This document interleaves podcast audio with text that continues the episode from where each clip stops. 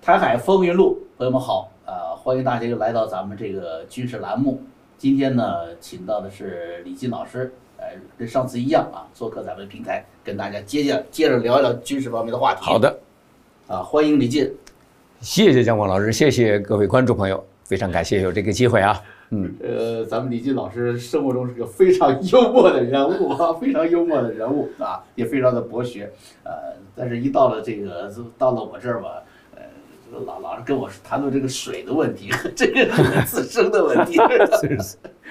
呃，另外一个话题了啊。嗯咱们今天这样子啊，言归正传，就是咱们谈一谈海军陆战队的这个话题。哎，呃，为什么有这一说呢？因为今年年初是就是三月份吧，美国的海军陆战队呢出了一个叫做“二零三零”的一个训练大纲，或者叫做一个什么叫做部队设计，嗯，呃，涵盖的内容比较广泛。是，呃，照理说呢，美国呢是每年都有一个就是叫国防预算书啊，关于国家安全的军事部署、军事战略的一个一个方面的一些这个国会出来的一个文件。那么根据这方面呢，美国的这个各军种会做一些调整。但今年为什么咱们就关注海军陆战队呢？我觉得两大原因啊。第一个呢，就是海军陆战队本来是一个有争议的传统军种， 有争议的，哎，对，这样，它传统军种说，它在美国的这个军种里面，就是陆军、海军、海军陆战队，它出现时间很早。是海军陆战队呢，可以说回到独立战争的时候就有了，嗯，就华盛顿时期就有了海军陆战队。呃，但是它的这个作战形式呢，一直是比较传统化，比较传统化。它是由海军诞生的一支部队，嗯，啊，这么这么一个，因为海军嘛，大家开着船、开着军舰没法上岸，万一路上要有个什么情况怎么办？啊，来一个海军陆战队扛着火箭、火药、枪就能上岸，是这么一个来法。这就诞生了这种传统的一个军种，但这个军种的这种传统作战方式，可以说这几百年来基本没有变化。是没有大的变化，一直是随着军事科技啊、军事战略的往前走，慢慢的往前走。但是今年有了一个大的一个变化，这是我们想关注的一点。为什么说它是有争议？你刚才说为什么有争议呢？哈，就是陆军嫌他你你你抢了我的食儿了，对你抢我的抢我的预算， 抢我的预算，对，你还跑我们陆地上来跟我们这个争争争地盘，对是吧？这海军呢，虽然是说我是护着你的，但是有时候呢，你们也有点儿，就是特别在过过去的一些战争当中啊，他表现的过于突出了吧？过于突出啊 过于，突出捞过界了，啊，对，有哎，点抢了海军的风头了。所以呢，这是有个有争议的这么一种说法啊。所以今年这个我们关注的这一点呢，就是第一点，它的这个变化啊，战略上的变化。第二点呢是很有意思，它这个变化呢，它有一个针对性，它不仅来源于过去想结束过去的一些军种方面的一些争端啊，改变一些军事策略，也由于对手变了。是整个的战场形势变了。准确的说呢，它是把过去在传统这个高强度对抗当中想解脱出来，另外从过去的中东的恐怖战争中啊走脱出来，面对目前西太平洋的一些特殊的一些战场情况，是啊制定战略。那么我们知道西太平洋主要对手，或者说唯一的对手吧，应该就是目前的中共，对啊，在这个武力扩张，这针对性很强。所以正是因为这两点呢，我觉得我们今天可以把这个话题说一说，把这话题说一说。因为光谈海军陆战队，我觉得你光看他说啊、嗯战略变了，战术变，其实它后面带来的很多的具体的变化，是一个咱们可以说是一种系统性的变化吧，是嗯是吧？系统性的变化，呃，你这么变了，你的武器怎么改？是你的战术怎么改？你的人员素质、你的培训怎么进行？未来的战术怎么进行？是，当然这里面估计是吧？李金根还有很多还是算机密的内容，嗯，我们还不方便呃更多的去说，是吧？我知道您、哦您您您了解了一些， 你昨你天懂得，你懂得，好，我懂的啊，好我懂的， 咱们不能懂是吧？说了那你天懂你的也说啊，这还能说吗？说了，要么美国政府把我逮了去，要么中共把我逮了去。 呃，咱们今天就敞开来说，那我是把这个战略的这个变化呢，给大家做了一个开门介绍。剩下呢，咱们把时间留给李进老师，让他给大家介绍一下这个变化和后面带来的一些细节，好吧？哎，谢谢姜峰啊，他其实我觉得就像你刚刚讲的，嗯，美国海军陆战队二零三零的这哎个呀，对不起，我我想了一个，啊，咱这个节目还得有一个开场白，哎哎，特别正邪气。哎，这个好壮雄心，好那就是什么叫风云起，山河动。啊，今天咱们说说海军陆战队，有请李进老 师回家再来啊，要不要再来？他那可以个了，可以了，很行好，就这样好来了，嗯那我们就这样啊嗯，他这个美国海军陆战队呢，就像刚刚姜峰讲的，嗯，它历史上呢，就说你说它算是陆军呢，还是算海军？嗯它就是刚刚在一个夹缝中的这个这个生存哈。对，因为它的这个使命就变成是嗯，又要靠海军，但是呢哎还需要都投投送呢，对，啊，你给然他后送过去，对，然后呢又吃抢了陆军的饭碗，所以对陆军老大老大哥呢是就是那那条气就不顺，不顺，嗯对。但是呢，最近呢、海军陆战队的这个 commandant 嗯就是海军司令四星上将，他的名字叫 David Berger。对，而这位 Berger 先生呢，就他提出了一些这个海军陆战队的嗯未来的愿景的这个论述啊，嗯也很令我觉得耳目一新。啊，因为他确实是有点反传统。我觉得 Berger 先生呢，他一提出来这个呢，嗯我相信可能会在美国国防部里面呢，令到有些人觉得啊，你是到底是又想抢那边的饭碗呢，还是怎么着？嗯，但是这次呢，感觉到呢，他他在不是放，这是对他实际上是 let go，对，来搞，哎对，那就是说呢，它是改变多年来的这种海军陆战队的嗯叫海陆两栖作战的传统啊。啊，它呢是更适合于呢，叫做这个和海军和未来联合作战嗯，的这一一把尖刀。啊，哎，我当时看了半天呢，就觉得它的整个一个构思啊，已经开始有有点转变了嗯。那怎么着呢？就是说，他说，咱们都知道，在中国大陆，它现在就是炫炫耀它的这个东风飞弹什么这些对啊，对就是说中程导弹嘛，哎，东风我二我一这东个风二六，哎，我在我这个打击圈里边儿，你们就别想过来。对，但是这位 David Berger 先生就说，我就要培养一个在这个海军陆战队新型海军陆战队呢，在敌人打击圈之内的沿海区域作战。嗯，这个就怎讲么说英文怎么说？哎，英文呢就是它这就叫打击圈呢，就是 weapon engagement zone，就是对方东风导弹说，我就是这边儿绝对是在我的射程之内。对，哎，但是我就要在你射程内，在你鼻子底下，在你眼皮底下，嗯，老虎嘴边拔毛，哎，而且我跟你说，这哎个谁害的？谁招来的？胡锡进招来的，你信吗？哦是吗？ 可能胡锡到时进有候篇文章，他怎么说？他说，呃，我们要距美国军舰一千五百公里之外啊。对，我就是我，我海岸线在这一千五百公里，我画一个半径，啊你在这之外，你别进来，进来我就给你毁了，我给你灭了。胡锡进是呃是什么啊环型头环环环球时报总编嘛？那你信胡锡进的《环球日报》总监呢，你还是信这位四星上将的老头儿呢？哎呀，这这 这，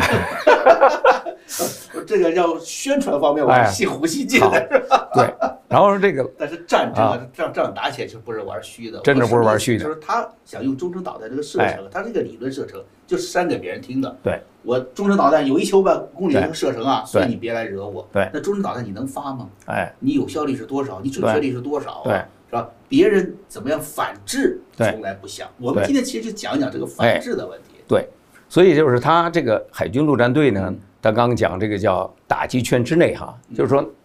你不是说东风导弹嘛，对不对？我就是要改变我的格式。他怎么改变呢？我觉得他很有意思。他首先说呢，就是说从海军陆战队的观点来讲呢，它是就是说有两个更重要的使命，一个就是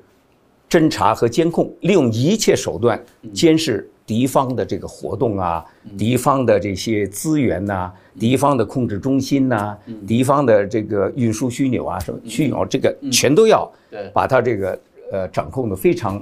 精确，而且就是上传给其他的联合作战的打击这个这我个觉力得它量。是一个传统手段，就是哎前叫做叫做前卫侦察嘛，哎这是对特种部队的对一个主要的一个它这个工作方哎向啊。但是随着这侦查呢，他又提出来反侦查和反监控，什么意思呢？他说我要屏蔽和干扰对方的监察和这个这个监视监我视睁的开手眼睛。段看你们，然哎后把你的眼睛打瞎。对，那就是看谁的手段高了，看对谁不手对段？高讲大家都会讲，对，包括胡锡进他也会那 么讲。啊对，哎，但是我我比较信这个波尔格先生啊，人家那四 个四根儿四个星不是白不是白赚的那个。是，哎，然后呢，他说要把整个的一个海军陆战队呢化整为零，分散式的这样的一个部署，所以他在美这军个呢，情别况说之下将军了，哎美国很多的总统啊，都是当过兵出来，是所以这是一个呃有着军事传统的一个国度，对，是吧？呀所以呢，在你对他们的这个军事，他们表现得更专业，对啊、更有战场经验，对对，各方面都有一个磨合。那么反观呢，就在中共这个大陆方面的，你不要说这些胡锡进了、当然胡锡进据说也有一点军事背景，他是军校毕业的，哦然后去了这个中东前线的做过采访，现场采访。这是他最值得炫耀的一段经历哦，对吧？镀过金的对，呃算是对镀过金的，镀过硝烟吧，啊呃，镀好过，硝烟啊，是这么一个有他的这个经历。但我觉得就是说，实际上做人嘛，不管他是他写作写作是他的专业了嘛，但不管哪个专业，关键呢还是做人，还是要有一个叫凭良心。嗯，对吧？不管是你做的一个总编也好，还是做的总司令也好，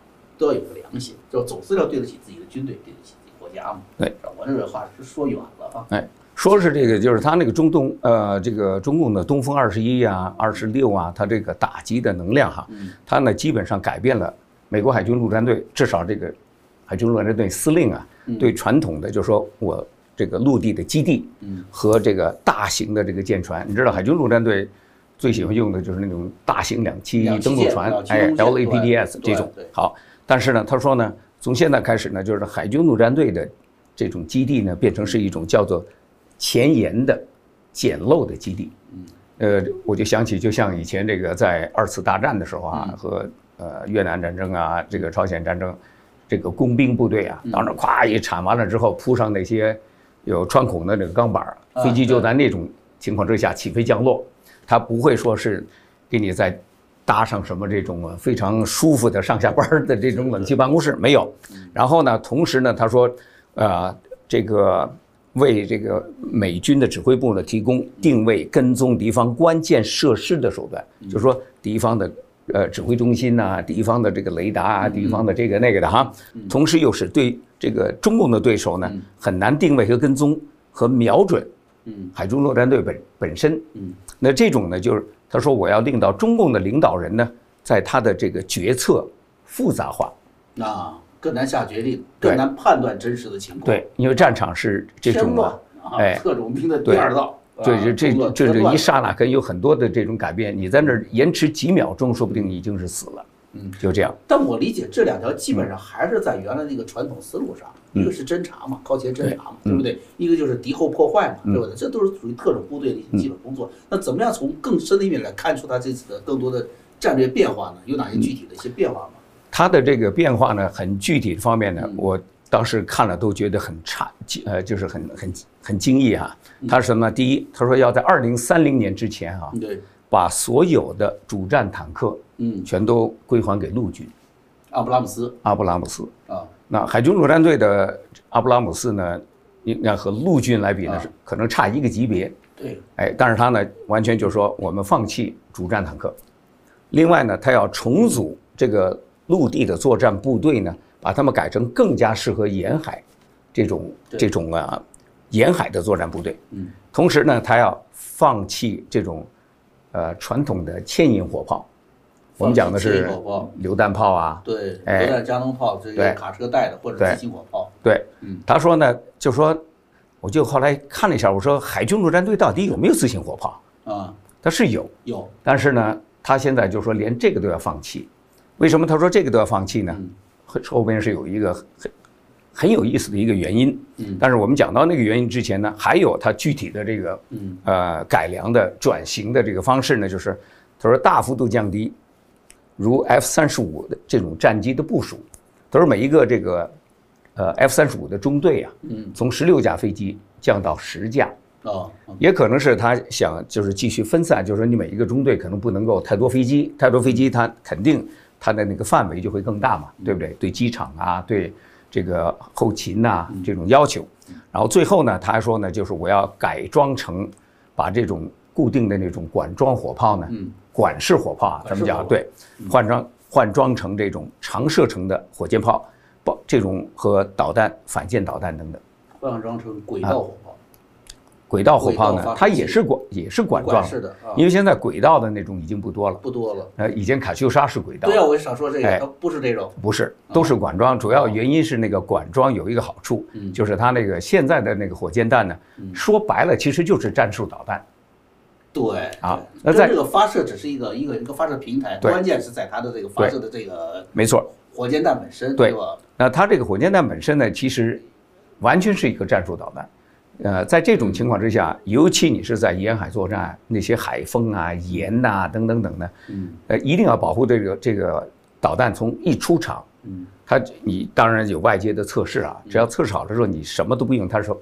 直到发射的一瞬间才突破了前面的那个密封密密封膜吧。对，对，在这种情况之下呢，这次台哎湾不是要跟美国订购的这种长城火箭，他说的就是对海马斯海马斯海马斯嘛，对吧？呀现在他这个您说的这个海军陆战队，应该就是这种火箭发射管道。对，那为什么是呃，他要用海马斯海马呢？斯其实他以前还有另外一个是是重型的这个十二管火箭炮，嗯对叫 MLRS 对 Multiple Launched Rocket System。那嗯这种火箭炮呢，它看起来就就真是大家伙，嗯，那绝对是火力超猛哈。但是从海军陆战队的观点来讲呢，他们反而认为那个东西就像阿布拉姆斯的那个坦克一样，成了他们一个不够累赘机，动。成了他们一个累赘了啊。不够激动，呃，这他们就是提出一个就是一个概念，比如说在中东阿富汗作战的时候，你比如说他们突然间发现，哎，要打到这个恐怖分子一个呃集结地点，我必须在这个山头这块儿开炮，你怎么把这开炮运上去？对咱们读有时候这个像中共他那个宣传呐、在越南怎么这这个啊，这这翻山越岭什么？那美军的时候，你翻山越岭，等你到那块儿，那时间已经什么黄花菜都凉了，对不对？所以他呢就是用直升机马上调一个、啊这个这个轻型我的刚榴心弹里炮头，就想问你这个问题对了，就说我觉得哈这样的，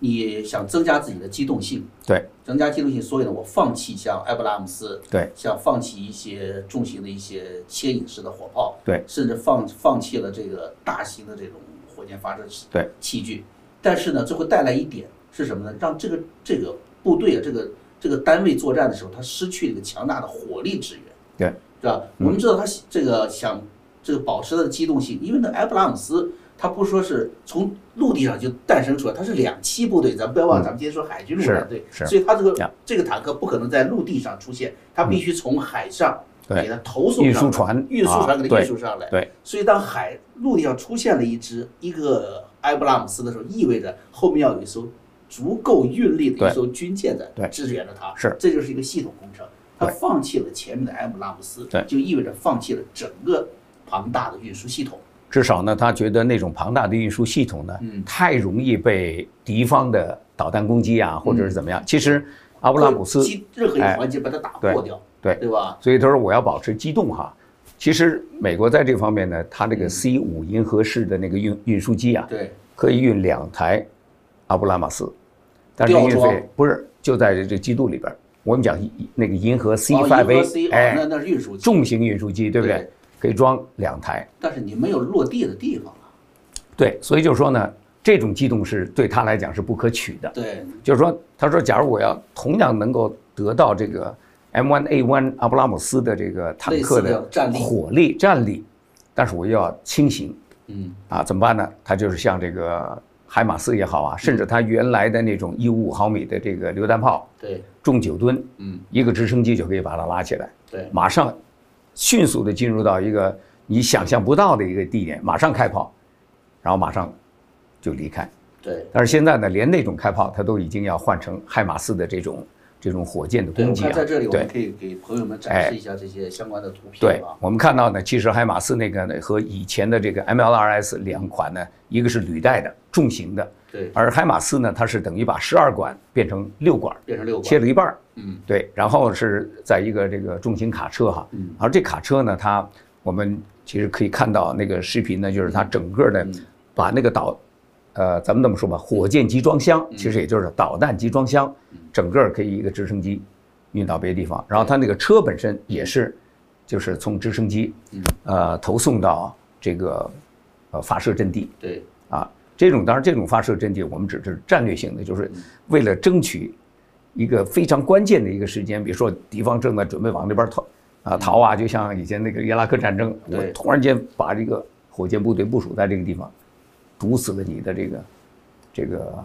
逃逸的这个对。所以我们说刚才说为什么说说是这个胡锡进给招来的嘛， 是不是哎？现在你看他为什么要放弃这个埃布拉姆斯，放弃这个重型的火炮系统呢？就是因为支援这个和运送投送军力的是一个庞大的系统。对这个系统你，这个军舰它不像航空母舰，我对飞机可以在几百公里之外进行了已经打击能力了。我要想登登陆作战，我想把这个坦克运上岸的话呢对，这个军舰必须得靠近，对，得接近海岸线，要冲上海岸线才能抢占码头， 对，抢占码头，对哎这是过去的传统的一种作战方式。呀那这种作战方式目前来说呢，呃，如果说是对待恐怖主义啊，对待一般性的一个国力的这个竞争的话呢，应该问题不大。哎，啊，美国人还是有绝对的一个制空权的。是，现在看来呢，不完全这样。对即便他把这个登陆场上空的制空权拿到了，对，也很难防止就是什么呢？比如说中共从远处，从西北或者是四川西南发射中程导弹，对，去去攻打这个登陆场。对所以呢，现在实际上我们就发现了战略这个转移是一个方向，是我把重型的火力拿掉，但不太牺牲这个强大的火力的基础是什么？对，用空运，对直接空运的方式，空嗯更远的地方呢，投送到目标地，而且这个目标地根据刚才你的描述呢，它需要的这个条件比较简单，是是吧？对一个一个一个一个一个马扎对扎住了就行了，对，前面两个那个液压器，是后面一个液压平台就可以是站住了，所以呢，他讲来讲去呢，就是说，呃，他要非常强调这个机动，只有在战场上嗯你能够真正做到机动，对你才能够啊就是说令到敌方不容易打击你，对。因为你只要在就说在增加战了场，我们就是叫哎增加了战场的生存力是的，啊，而且牺牲的火力也不是牺牲的特别大。对我就刚才发现，你看他留的这两个东西是有讲究的，对，对吧？你说的这个一个榴弹炮，啊这个 M 七七七嗯，M 七七榴弹炮它十五公里到三十公里没问题了，就就中近程嘛，嗯是对吧？对然后你说的这个海马斯，海马斯留下来以后，它远程根据它的精准打，它可以打到几百公三里，三百公里、四百是的公里都可以对覆盖呀的，所以就从近到远都对形成了一定的打击能力，而且还不一定非得待在海滩上，是是吧？一下子你要运输对机运哪儿在哪儿安嘛，是呀吧？基本上从海滩的这种作战呢，已经是可能是已经是过去的那种过去的一种咱们的一种这种哎习惯的想法，习惯的想法。思维对想法。我跟你，抢占海滩干什么？因对，为我完全是这种三三维立体嗯呃作战的时候呢，我的直升机也好，我的这个对空中运输的能力也好，马上趁着某一种，比如说趁着晚上也好啊，是在你的雷达测不到的地方，对，我深入到这个敌敌方后方，然后又能够就是插入这个这个这个匕首之后对。绞你一下，然后马上又离开。所以我看呢，哎他这个就是海军陆战队这个二零三零部队设计啊，他听哎说也是这样的。根据二零一七国家安全战略和一八年的二零一八年的美国国防战略嗯，叫做锁定大国军事竞争，嗯它就是对手是指中共这边嘛，嗯是是吧嗯？这一条呢，基本上是从川普时期的战略对手嗯到现在的全面竞争对手，就是是嗯拜登政府时期的，基本上没有太大变化啊。那么他说的叫美军转型的战略要求，政治上全面升级对抗，战略上全面升，就是我不牺牲跟你全面对抗的能力，对你要高强度对抗，我也能有高强度对抗，是嗯但是我更巧妙的方式来实现，是吧？是啊，对。另外一个就是什么呢？在高新技术产业上游的防御战略部署发力，嗯就说我玩的是什么？玩的是高科技是。啊，所以他这个就是我这边也是，就是看到他的，就是他就说海军陆战队啊，从此以后他不会进入这种所谓大规模的地面战，对，我这在地面上给你来个绞肉机那种没意思嗯，啊。呃，另外呢，就是也避免了这海军陆战队呢嗯和陆军呢出现这种定位的模糊和职能过分重叠的问题。对对哎，这样你陆军你陆军做陆军的活儿哎，你陆军做陆军的活儿对，而且他或要者在说到刚才哎争议的事儿，对还有一个过去有一个事 儿，就是您知道原来这个美国有一任总统啊，艾森豪威尔，哎然呃后原来最早这是在盟军的欧洲战场的对盟军总司令嘛，总司令对对吧，他实际上是陆军出身，是啊，陆军出身，跟呀这个巴顿将军原哎来都，他原来在美国的坦克学院是当教授的啊啊，是一个老师啊啊。当时巴顿呢跑到一战时候，还前面是个指挥官呢，是我一看是哎呦，埃尔你怎么还当老师呢？ 看你看不上的埃尔，但后来他这是啊他有他有战略思维，是是。这家境不好，啊到巴顿将军家去做客，巴顿就说很热情嘛，说啊我们家呢经常有有钱人、啊有头有脸的人，啊你来你过来玩啊啊，哎，艾森豪威尔就去玩儿啊结识了很多人，但别人一聊天就知道，有哎艾森豪威尔这人有思想，嗯哎，后来马歇尔看中他了，啊这这么有提拔的过啊，程，那么鸡巴过啊程，他后来就是对海军陆战队不太满意，啊，他当了总统以后，他就想把海军陆战队给他扒拉下来，给拔下来 对，扒拉下来哎。但是，呃，海军陆战队毕竟刚才说了，他是在美国独立战争时候就对成军的，对在历史上也打过不少的对硬仗，对啊，所以呢，有一定的这个传统。呃从政治上和一个军这个军事文化上也不容易被是消灭。对，所以但现在它延续这个矛盾争议到对现在，现在才呀开始真正进行改变了战略上的改变。咱们继续，对他的，其实咱们讲起来说，他把这个传统的这个坦克全都放弃掉，嗯对对不对？然后他把这个传统的这个步兵呃，不是哎炮我兵给你营打啊，断一下，说埃哎布拉姆斯前段时间哎台湾不是进了埃布拉对姆斯了吗？是因为我还做了一期节目，对研究这，因为埃布拉姆斯它具有就是对对台湾这种多山地地形来说哈，它是有一定的优势的，可以在台湾的很多地方寻找机动的阵地来打击两栖登陆作战的这种这种嗯传统的作战形式。那么我们就要带着一个问题去问了。那么埃布拉姆斯究竟还有没有必要在台湾部署？埃布拉姆斯是不是一个真正意义上的一个不可摧毁的一个堡垒？我们把这个话题啊，咱们留到下下一下一哎个，咱们再讲接一讲阿布拉姆斯啊讲一讲到底是不是一埃个铁疙瘩呢，还是一个战场上的这个无所不摧的这种布拉姆斯我王王牌坦克？王牌坦克？嗯好吧，我们把这个问题留到下一期精彩部分，下一期见。